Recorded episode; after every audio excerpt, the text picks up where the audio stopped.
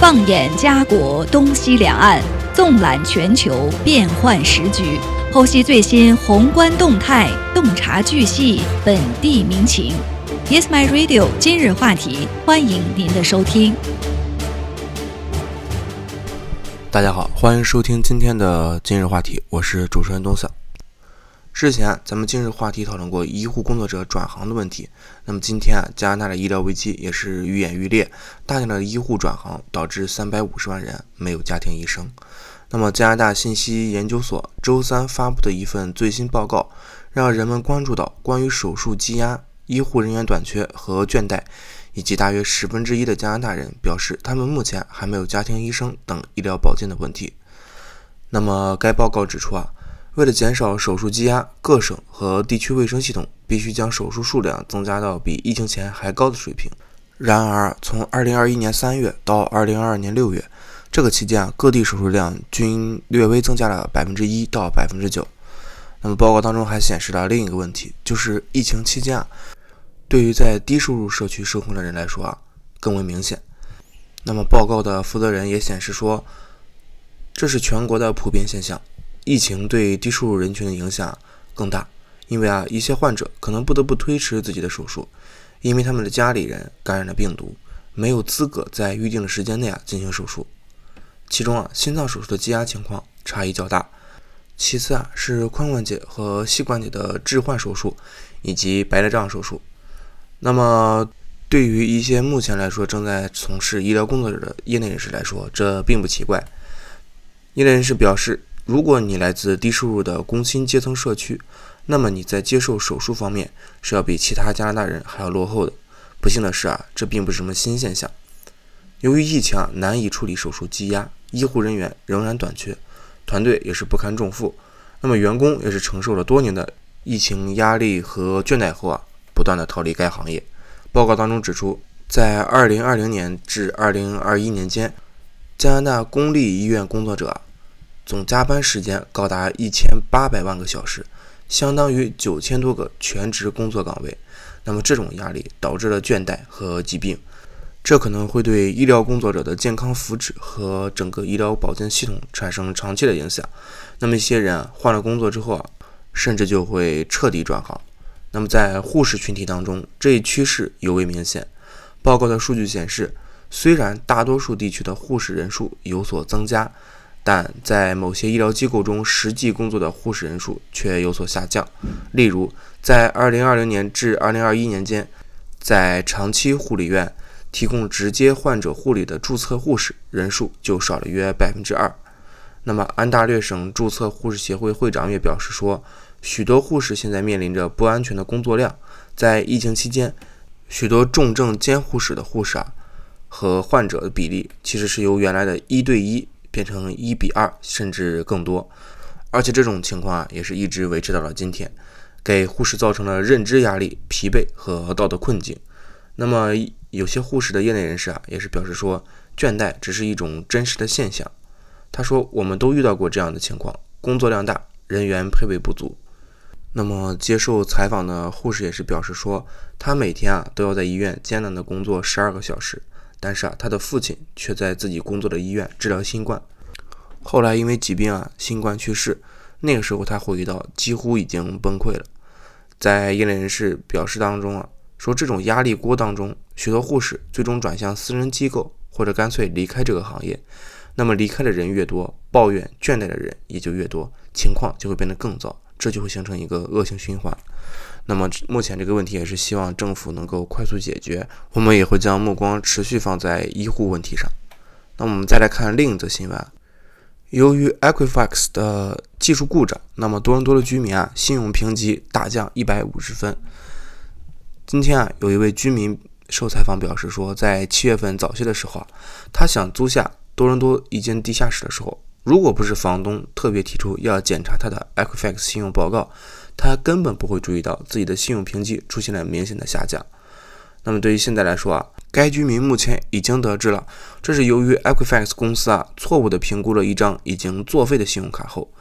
该居民也是纷纷建议身边的朋友啊赶紧去检查他们自己的 Equifax 信用评分。那么这位居民他在 Equifax 的信用评分是五百二十六分，比其他信用评分啊足足低了一百五十分。他接受采访表示说：“这非常令人沮丧，因为你付出努力来提高了信用分数，也拥有良好的记录，但是啊，你的信用永远处于最低层。”那么 Equifax 在接受采访时啊，也是表示到，这是由于一项技术变更问题，导致了一些客户的信用评级报告中出现了重复的信用卡。在这位居民和 CBC 新闻联系到这个 Equifax 之后，他的分数就得到了修改。但是对于租房来说，这就已经来不及了。他担心其他客户可能不知道自己的信用报告，也许已经受到了影响。那么这位居民也是说，如果这个内部错误啊影响了整个信用卡客户数据库，那么一定波及到了很多人。我知道评分被降低对我来说压力有多大，但如果能告诉其他人，他们也有可能被影响了，这也许是一件好事。那么。Meridian Credit Union 是加拿大安大略省最大的信用社，也是加拿大第二大信用社。Equifax 表示啊，全国各地的客户啊都受到影响，但是 Meridian Credit Union 跟 Equifax 都没有透露过具体有多少客户在被影响之列。那么 Equifax 也是表示啊，在九月份之前尽量快速解决这个问题。此前，一家第三方公司啊发行并管理 Meridian 的 Visa 信用卡。这位居民也是表示说，去年十月份，Meridian 接管了这些卡，那么客户啊都获得了新发的卡，那么旧卡也就作废了。但是两张卡都出现他的 Equifax 报告当中，导致信用评分被降低。那么这位居民也是说到啊，他主要是从 Trust Union 获取信用报告，在那里啊他的信用评分是六百七十六分，属于良好。但是当他第一次看到 Equifax 报告上的五百二十六分时啊，他以为自己是欺诈的受害者。报告显示，两张信用卡已经被刷爆，限额为三千元。而 TransUnion 的报告上只显示出一张信用卡。那么居民也是表示说，这就好比在同一天给同一个人开了两张一模一样的信用卡，那么额度也是相同的。这位居民也是表示说，他目前啊正在创业，并且开始运行业务。Equifax 在去年信用卡作废的时候啊，就注意到了信用卡的余额，不过他已经偿还了部分信用卡的债务，在等待信用分修复期间啊。这位居民也是在另一张信用卡上存了一些钱，以提高他在 Equifax 上的分数，但是只提高了二十三分，仍然被列为差。那么信用协会啊，信用顾问的业内人士表示说，像这位居民这种一百五十分的信用差异，让他在获得信贷方面会产生大不相同的情况，这可能会导致客户从私人贷款公司而不是银行获得抵押贷款。那么业内人士也是表示说，这样一来，利率差异可能不仅仅只有几个点，而是五到十个点。他表示说，不同的信用机构通常会根据相同的信用报告不同的分数。不过，他也表示，银行可能会拒绝向信用评分为差的人提供贷款，或者即使贷款获得批准来说，那么他也可能根据条款，还款额可能会额外的增加数万加元。那么，Meridian Credit Union。的总裁表示说，该公司正在向 Equifax 和 TransUnion 提供正确的报告信息。他说，Meridian 公公司的员工已经被告知了这个问题，并且正在接受培训，以帮助信用报告信息不正确的客户进行查询。那么，Equifax Canada 也是表示说，需要立即获得帮助的用户可以打电话或者是在线提交争议记录，公司将按照监管时间表，在三十天内解决争议。那么也是在这里，希望如果大家看到自己的信用卡有问题，赶紧去联系到这个 Equifax 公司。那么我们再将目光放回到中国，我们可以看到昨天的新闻表示说，中国的可再生能源装机历史性超过了煤电，装机啊突破了十三亿，那么也是约占了总装机的百分之四十八点八。截止在二零二三年的上半年，全国的可再生能源装机突破十三亿千瓦。达到了十三点二二亿千瓦，那么同比增长了百分之十八点二，历史性的超过了煤电，占全国总装机的百分之四十八点八。那么在七月三十一日啊，中国国家能源局在召开二零二三年三季度例行新闻发布会的时候，发布了今年上半年能源形势和可再生能源的发展状况，并且回答了一些记者的提问。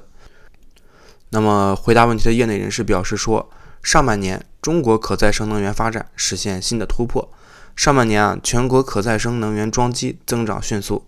全国的可再生能源装机达到了一点零九亿千瓦，同比增长百分之九十八点三，占新增装机的百分之七十七。那么，国家能源局和可再生能源司副司长王大鹏也是介绍到说，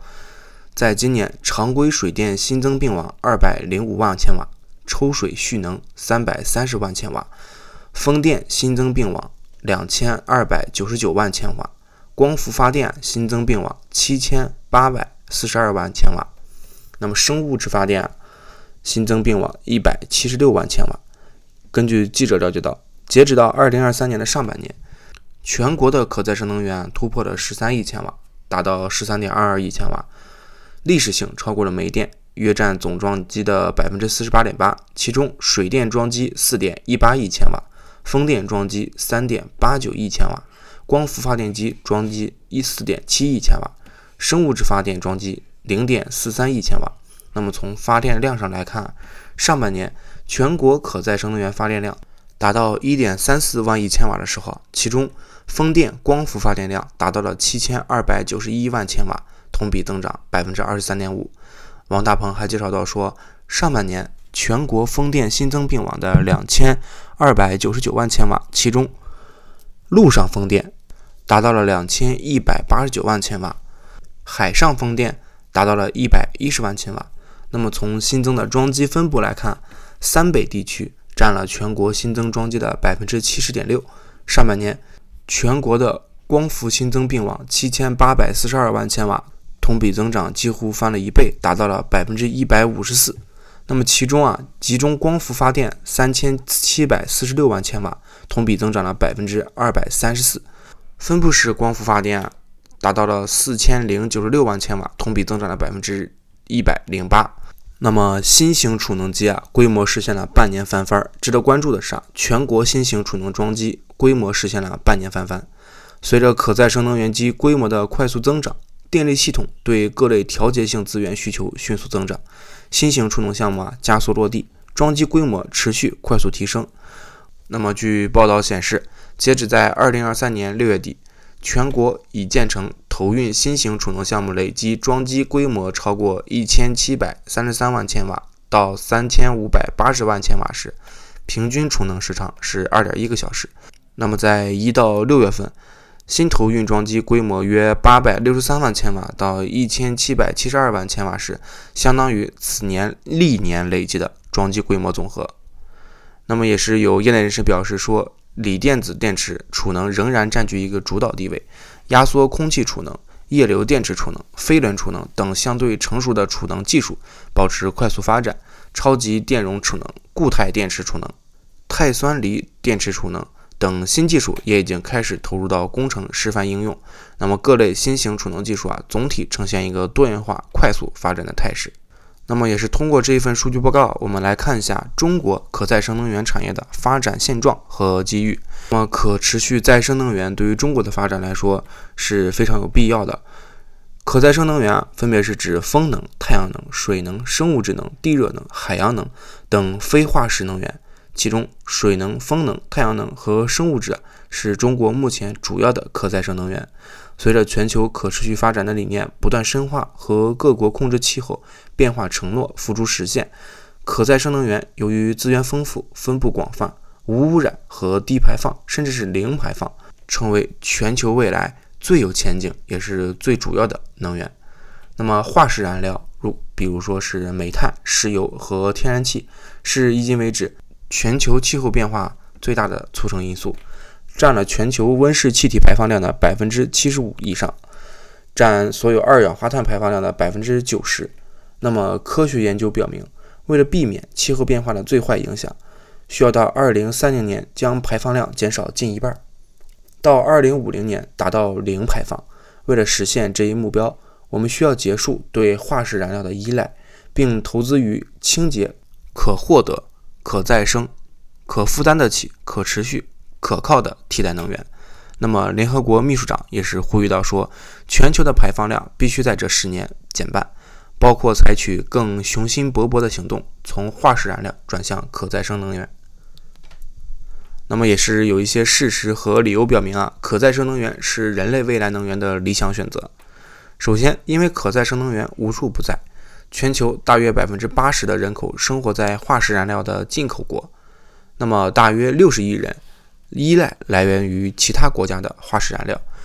这使得他们更容易的受到地缘政治冲击和危机影响。相比之下，所有国家都有可再生能源，但其潜力尚未得到充分的利用。国际可再生能源署认为啊，到二零五零年，世界上百分之九十的电力。可以，而且应该来自可再生能源。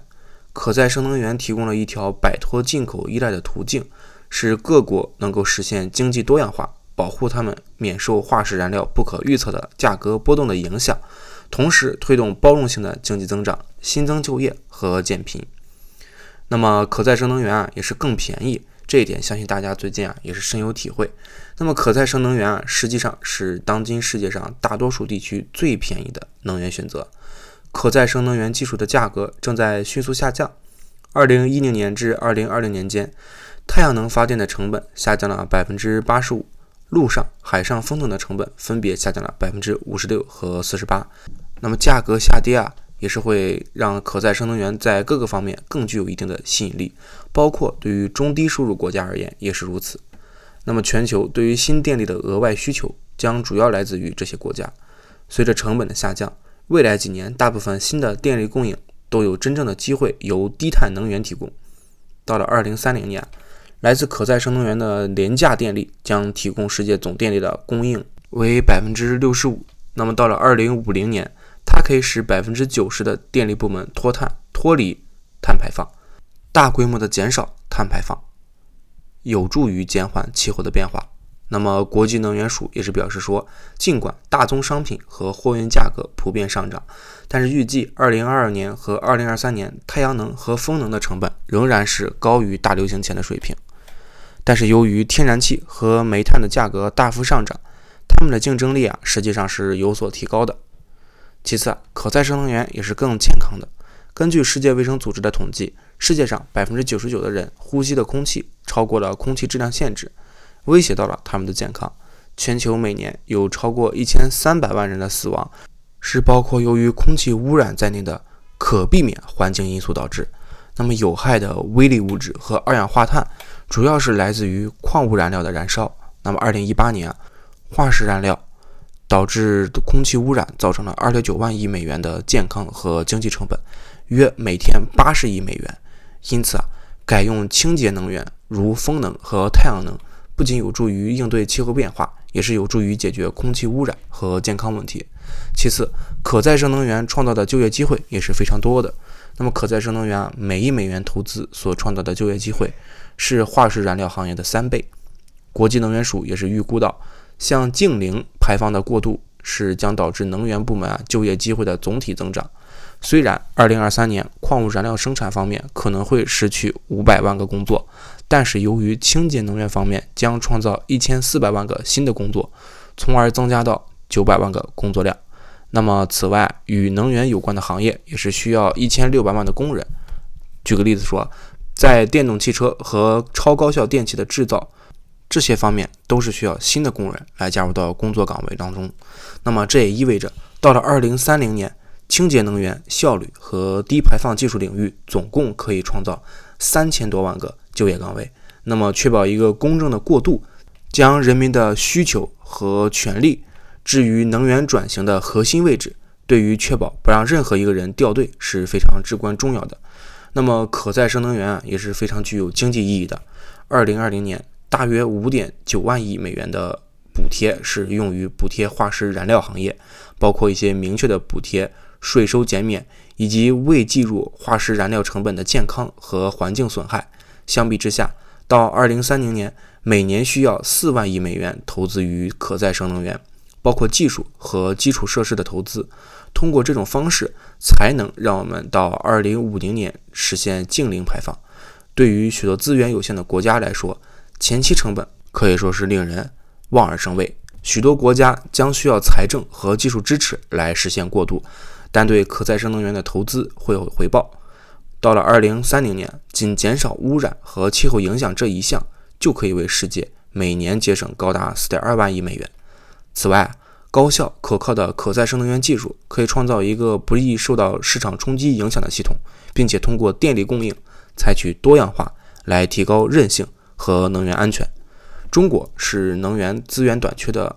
那么中国目前来说是能源短缺且结构不平衡的国家之一。一方面，虽然煤炭资源非常的丰富，但是石油以及天然气的资源相对于短缺，大部分是依赖于进口。那么资源保障安全。则是存在着一定的挑战。那么另一方面啊，长期以来过度依赖化石能源，特别是煤炭资源的消耗，产生了大量的大气污染和温室气体。政府也是认识到，发展可再生能源是中国解决能源供应、实现能源低碳转型、应对气候变化、促进能源高质量发展的重要支撑。因此啊，中国政府一直重视并且坚持可再生能源的发展战略。那么，中国可再生能源的产业发展不仅是为国家经济发展提供了能源保障，并且促进了能源结构的转型，也产生了大量的投资机遇，带动了相关产业的发展，促进了社会的全面进步。但是啊，由于中国传统化石能源，特别是煤炭资源消耗占比比较大，那么能源转型压力也是非常大的。那么，根据中国政府的可再生能源发展规划当中表示。一方面，通过持续推进电力系统体制改革和技术创新，为可再生能源的电力入网和消纳提供更加充分的制度保障和技术支持，为可再生能源的产业发展提供更加有利的土地、财政和金融政策等支持。另外，另一方面，也将进一步加大可再生能源领域的投资力度，增加可再生能源装机容量。同时，中国可再生能源的发展不仅可以解决本国的能源供应，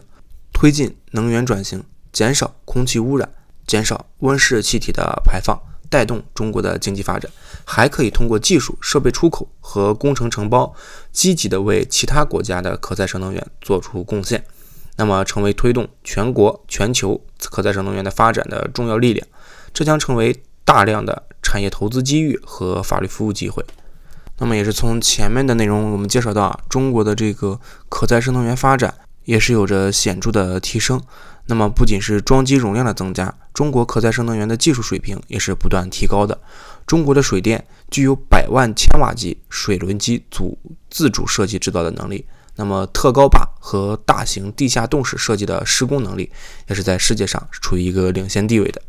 中国的陆上低风速风电技术国际一流，海上大容量风电机组技术保持国际同步。那么中国的光伏技术啊也是快速迭代。多次刷新电池转换效率世界纪录，量产单晶硅、多晶硅电池平均转换率达到了百分之二十二点八和二十点八。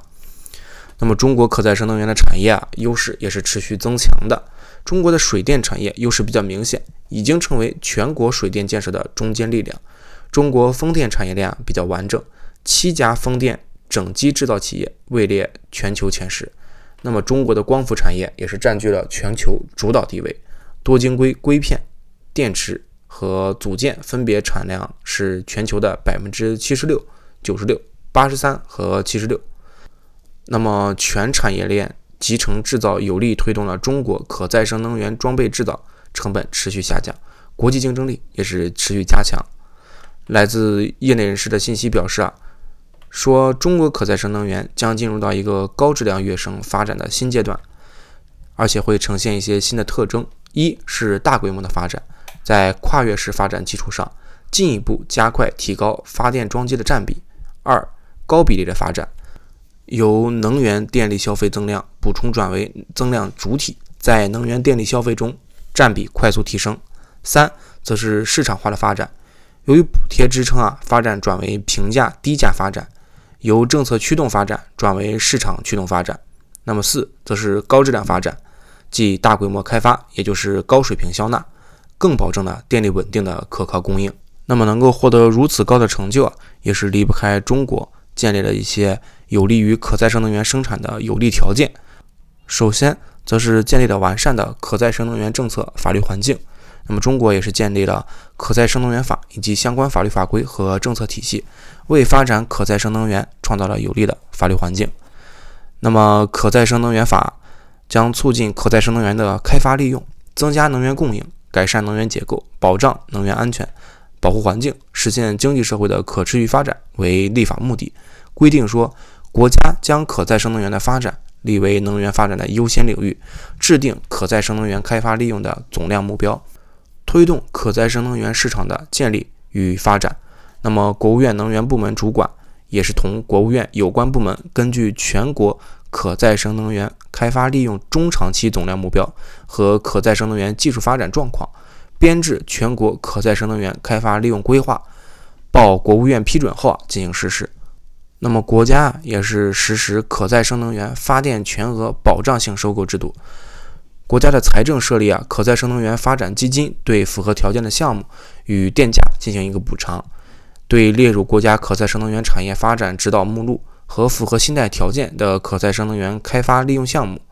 金融机构可以提供有财政贴息的。优惠贷款，国家将对于那些列入可再生能源发展指导目录的项目给予税收优惠。此外，九七年还通过了节约能源法，零八年通过了循环经济促进法。这些法律啊，不时修订，日臻完善，为中国的能源和资源可持续发展奠定了一些法律的基础。那么，在这个发展可持续能源过程当中啊。中国政府和相关部门也是不时地制定了并且调整可再生能源的项目准入、准案和备案入网销纳电价补贴、土地收入、税收、金融等方面的政策措施。那么，中国也是陆续出台了光伏发电、垃圾焚烧发电、海上风电电价政策，并且根据技术进步的和成本下降的情况，适时调整了陆上发电和光伏发电上网的电价，明确了。分布式光伏发电补贴政策，公布了太阳能热发电示范站的电价，完善了可再生能源发电并网的管理体系。根据可再生能源法的要求啊，结合行业发展，需要三次调整了可再生能源电价附加征收标准，扩大了支持可再生能源发展的资金规模，完善了资金征收和发放管理流程，建立了完善可再生能源的标准体系。产品检测和认证能力也是不断的增强，可再生能源的设备质量也是稳步提高，有效促进了各类可再生能源的发展。那么目前来看，中国已形成完备的可再生能源产业生态体系。随着技术的进步和市场化程度的提高，中国形成了完整的可再生能源制造产业链，有利于生产要素的聚集，吸引全球的投资者的目光，同时。中国拥有世界级的工程建设安装能力，拥有庞大的资本市场和科技产业资本，在促进科技革新方面具有巨大的推动力。这些有利因素啊为中国发展可再生能源提供了有利条件。近年来，越来越多的中国企业开始到海外开展可再生能源项目的建立和投资，既带动了中国可再生能源设备的和技术的出口，也为全国和全球。发展可再生能源事业做出一些积极的贡献。另外，中国政府积极参与气候全球化治理国际合作，履行减排国际义务，为可再生能源的发展也是创造了有利的国际环境。由于温室气体在气球大气空间的存在并无国界，那么控制二氧化碳排放其实是全球性的挑战，那么也是需要全球合作才能够实现。二零一五年的时候，联合国气候变化框架公约第二十一届缔约方会议的在巴黎举行。那么各缔约国达成了一项具有里程碑意义的协议，即巴黎协定，以应对气候变化，并且加快行动，加大所需投资，来创建一个可持续低碳的未来。那么巴黎协定啊，也是对二零二零年后啊全球应对气候变化的行动做出了统一安排。核心目标就是加强对气候变化所产生的威胁。并且做出全球性的回应，实现与前工业化时期相比，将全球温度升幅控制在两摄氏度以内，并且争取把温度升幅控制在一点五摄氏度以内。目前，已经有一百九十四个国家加入了巴黎协定。那么，在二零一六年四月二十二日的地球日啊，包括中国在内的一百七十五个世界领导人，在联合国总部纽约签署了巴黎协定。这是到目前为止。同一天内签署国数目最多的一项国际协定，那么，二零一六年的九月三日，中国最高立法机关也是通过了全国人民代表大会常务委员会关于批准巴黎协定的决定。那么，通过今天的报道，我们也能看到，中国对于可再生能源的发展也是做出了有力贡献，并且也积极履行在全球上减排的一个义务。那么，根据目前的发展状况，我们有理由相信，在未来，中国的可持续再生能源一定会发展的越来越好。谢谢大家收听今天的今日话题，我是主持人东晓。